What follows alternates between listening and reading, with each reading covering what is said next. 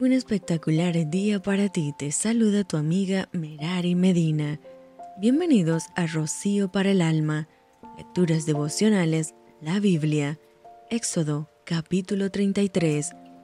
Jehová dijo a Moisés, Anda, sube de aquí, tú y el pueblo que sacaste de la tierra de Egipto, a la tierra de la cual juré a Abraham, Isaac y Jacob, diciendo, A tu descendencia la daré y yo enviaré delante de ti el ángel y echará fuera al cananeo y al amorreo, al eteo, al fereceo, al ebeo y al jebuseo, a la tierra que fluye leche y miel, pero yo no subiré en medio de ti, porque eres pueblo de dura cerviz, no sea que te consuma en el camino.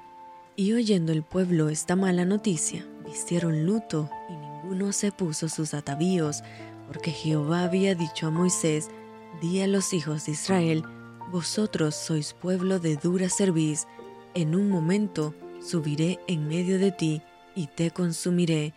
Quítate pues ahora tus atavíos, para que yo sepa lo que te he de hacer. Entonces los hijos de Israel se despojaron de sus atavíos desde el monte Horeb, y Moisés tomó el tabernáculo y lo levantó lejos, fuera del campamento, y lo llamó el tabernáculo de reunión, y cualquiera que buscaba a Jehová salía al tabernáculo de reunión que estaba fuera del campamento, y sucedía que cuando salía Moisés al tabernáculo, todo el pueblo se levantaba, y cada cual estaba en pie a la puerta de su tienda, y miraban en pos de Moisés hasta que él entraba en el tabernáculo.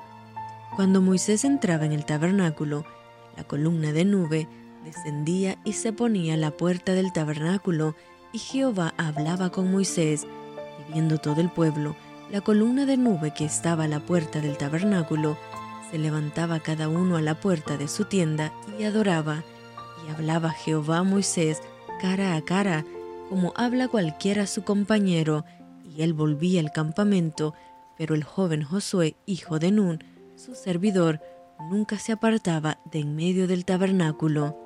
Y dijo Moisés a Jehová, Mira, tú me dices a mí, saca este pueblo, y tú me has declarado a quién enviarás conmigo. Sin embargo, tú dices, yo te he conocido por tu nombre, y has hallado también gracia en mis ojos. Ahora pues, si he hallado gracia en tus ojos, te ruego que me muestres ahora tu camino, para que te conozca y halle gracia en tus ojos, y mira que esta gente es pueblo tuyo. Y él dijo, Mi presencia irá contigo, y te daré descanso. Y Moisés respondió, Si tu presencia no ha de ir conmigo, no nos saques de aquí. ¿Y en qué se conocerá aquí que he hallado gracia en tus ojos, yo y tu pueblo, sino en que tú andes con nosotros, y que yo y tu pueblo seamos apartados de todos los pueblos que están sobre la faz de la tierra? Y Jehová dijo a Moisés, También haré esto que has dicho, por cuanto has hallado gracia en mis ojos, y te he conocido por tu nombre. Él entonces dijo, Te ruego que me muestres tu gloria.